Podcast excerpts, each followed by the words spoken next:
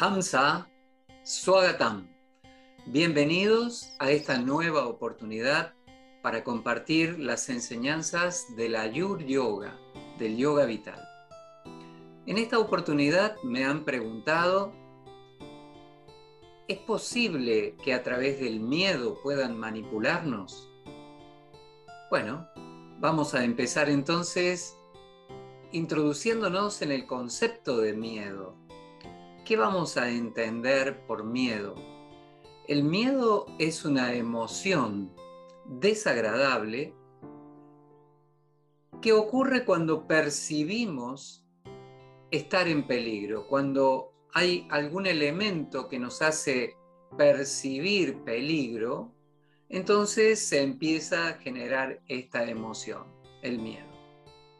Ahora, claro, hay distintas intensidades de ese miedo y distintas, eh, distintos motivos, distintas causas para generar este miedo.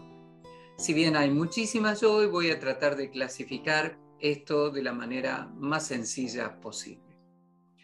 En principio, vamos a hablar de aquel miedo que proviene de un estado digamos, de algún riesgo mínimo, de algún riesgo menor, como por ejemplo cuando, no sé, veo algo cortante que está en mi camino y esto ya me crea un estado de alertidad para no, eh, bueno, lastimarme con este objeto. Una situación diferente sería, mm, bueno, haber caído a un precipicio, estar colgado de una rama, de un árbol y, bueno, y tener un peligro de muerte inminente en donde la intensidad de ese miedo va a ser completamente distinta a la primera situación que les comenté.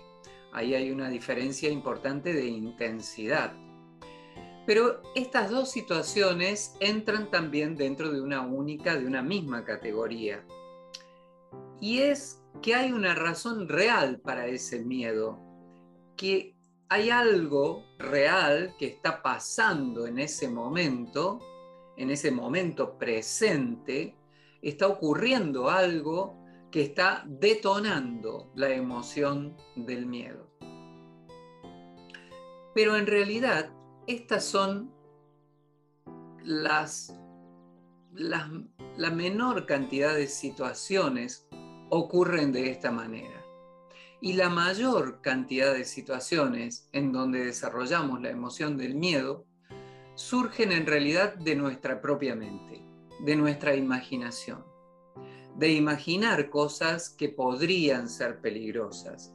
Esto detona, por supuesto, toda una reacción en nuestro cuerpo, principalmente a nivel emocional, se detona la emoción del miedo y luego esa emoción detona un montón de respuestas químicas, físicas, bien concretas.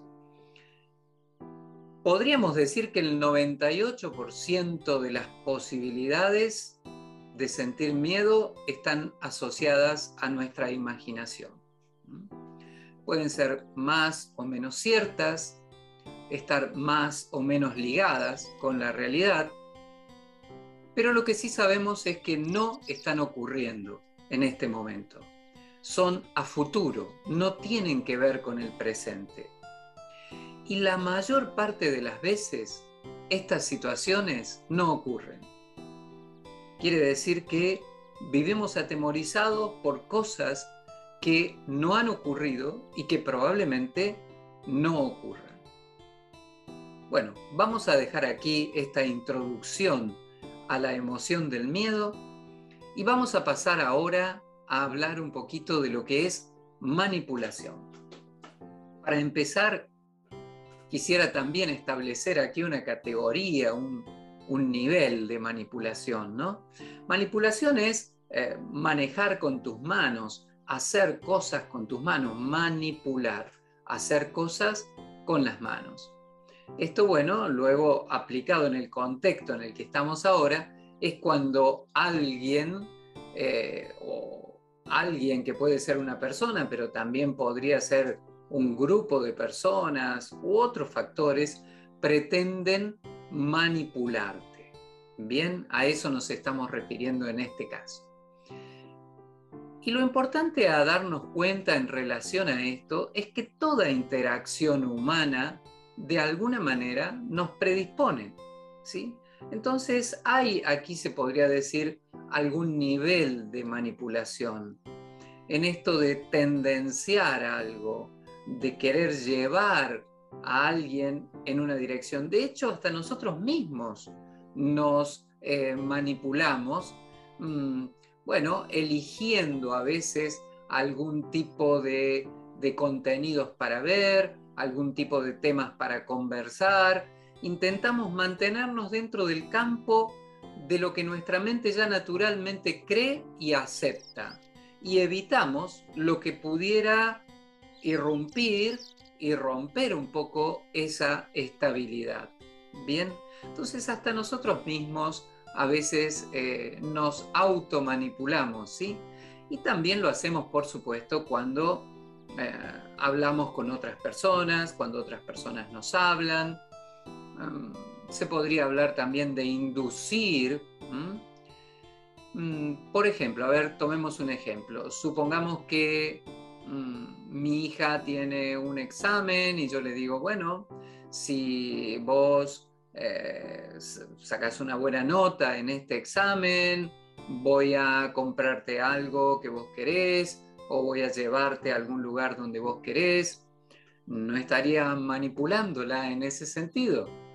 Y sí, hay un nivel de manipulación ahí, de inducción o de direccionamiento.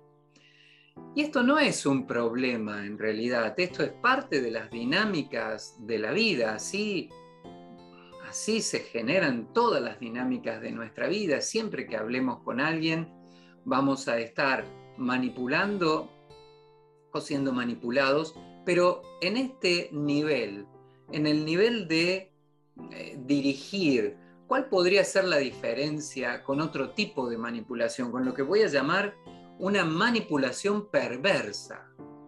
En ese caso, no hay conciencia. Por ejemplo, cuando yo le digo esto a mi hija de que voy a darle algo si ella hace cierta cosa, ambos somos conscientes de esto. Yo no estoy escondiendo lo que yo quiero. Y ambos estamos conscientes y ella puede con su libre albedrío aceptar o no esto que le estoy proponiendo. Si la motivación que le propongo es mayor que la motivación de no estudiar, entonces probablemente ella lo acepte y vaya por ese camino, pero consciente, a sabiendas de que yo he intentado interferir con su albedrío. ¿Está bien? Entonces, este tipo eh, de manipulación es parte de las dinámicas de la vida. Ahora, hay otro tipo de manipulación esta manipulación, que llamamos la manipulación perversa ahora, es cuando alguien intenta cambiar tu percepción de la realidad en busca de volverse indispensable para vos. Esta persona, o bueno, ya he dicho, puede ser una persona o puede ser otra cosa, pero por ahora tomemos el ejemplo de la persona esta persona busca cambiar, alterar, distorsionar tu percepción de la realidad y lograr que vos veas las cosas de una manera en la que esa persona pasa a ser indispensable para que vos logres lo que vos estás buscando. Sin esa persona no lo podés conseguir. ¿Mm? Entonces, y esto además lo hace a través de un procedimiento que oculta sus intenciones.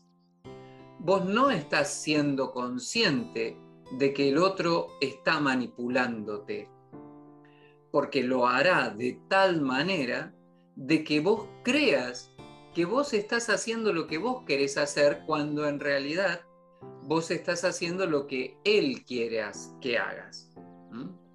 Este tipo de manipulación ya es una manipulación patológica, perversa. Bien, Y esa es la que tenemos que estar eh, muy, muy atentos. En realidad, siempre tendríamos que estar conscientes de cualquier tipo de persuasión, eh, por más que sea de las más livianas y las mejores intencionadas, siempre deberíamos estar atentos para poder identificarlas rápidamente y saber si vamos a querer ir por ahí o no. Y en el caso de estas manipulaciones perversas, bueno, allí definitivamente es muy importante aprender a identificarlas y aprender a salir de ahí, lo cual no siempre es fácil. ¿Cómo podemos darnos cuenta entonces que estamos siendo manipulados?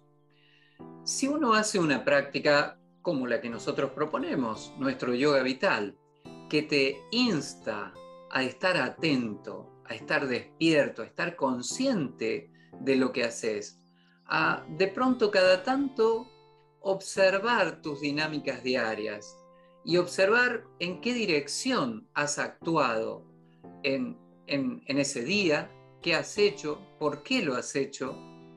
Estar atento, estar consciente de cómo estás viviendo, qué estás haciendo, por qué lo estás haciendo.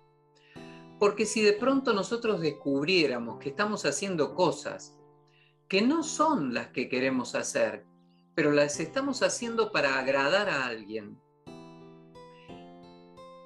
y cuando dejamos de hacerlas, si por alguna razón no las hacemos, inmediatamente tenemos un sentimiento de culpa. Entonces, allí es el momento donde uno tiene que abrir grandes sus ojos y empezar a aplicar lo que podríamos llamar el pensamiento crítico, ¿no? A replantearse si esto, ¿por qué esto es así? Si esto no es lo que yo quiero hacer, ¿por qué es tan importante agradar a esta persona? Es más importante que cumplir mis metas. ¿Por qué esto es así? Este pensamiento crítico nos va a ayudar a detectar si estamos siendo manipulados por alguna persona, pero también, y yo diría que esto es muy, muy importante, también nos va a enseñar, nos va a mostrar si estamos siendo manipulados por un sistema por ejemplo, por nuestra propia sociedad, por nuestra propia cultura. Hay que tener mucho cuidado con esto.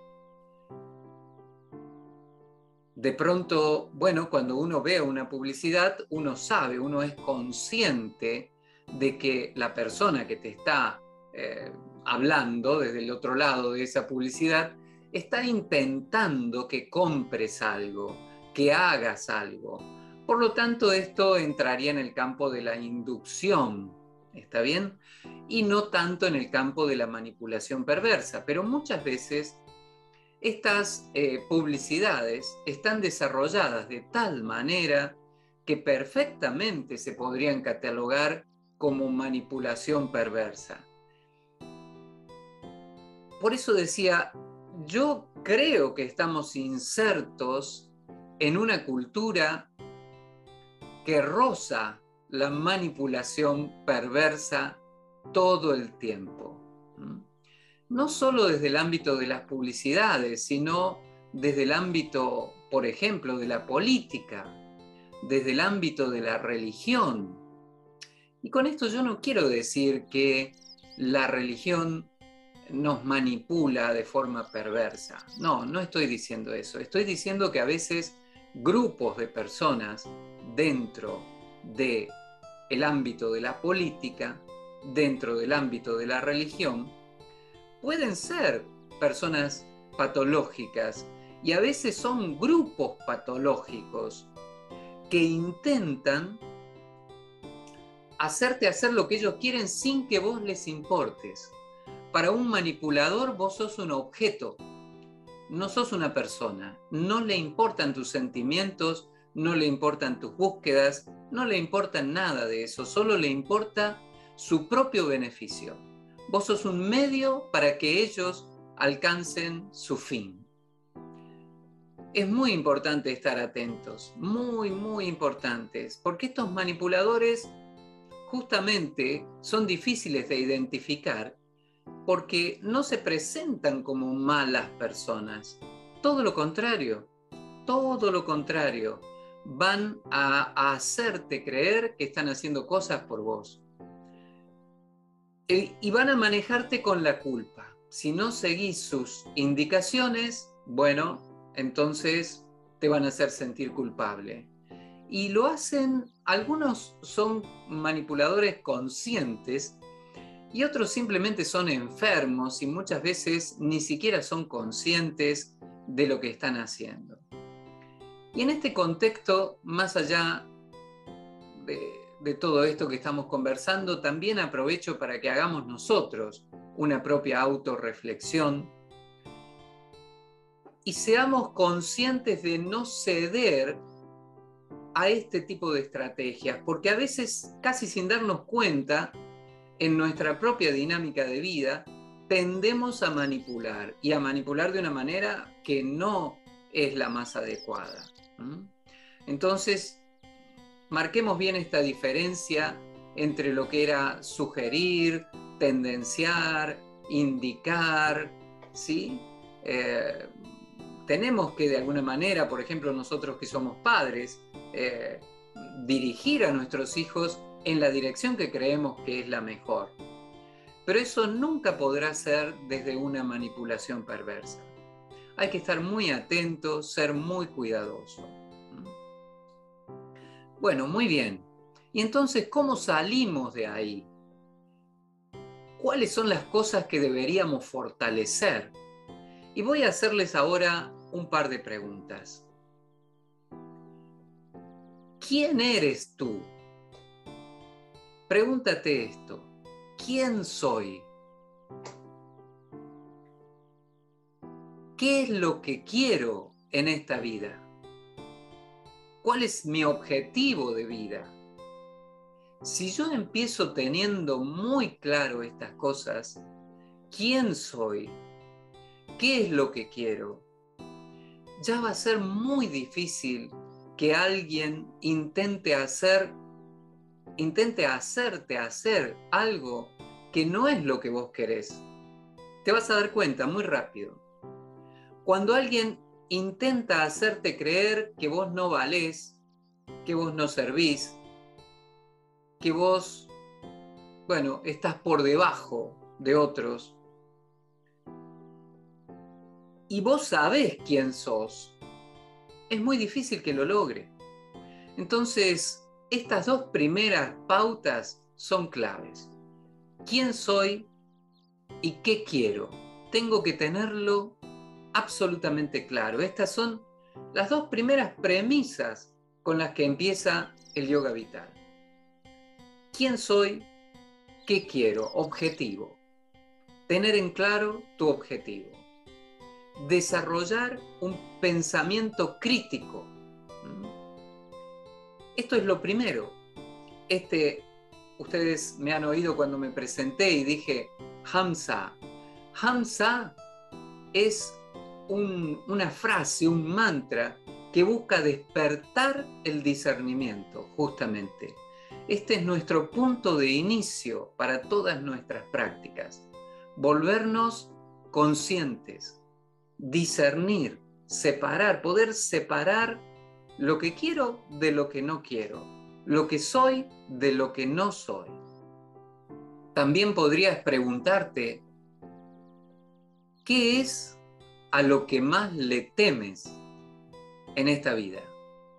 ¿Cuál es tu mayor miedo? Supongamos que contestáramos la muerte. Bien, entonces te preguntaría, ¿y cómo quieres vivir? De hecho, te preguntaría, ¿quieres vivir o quieres sobrevivir? Que no es lo mismo.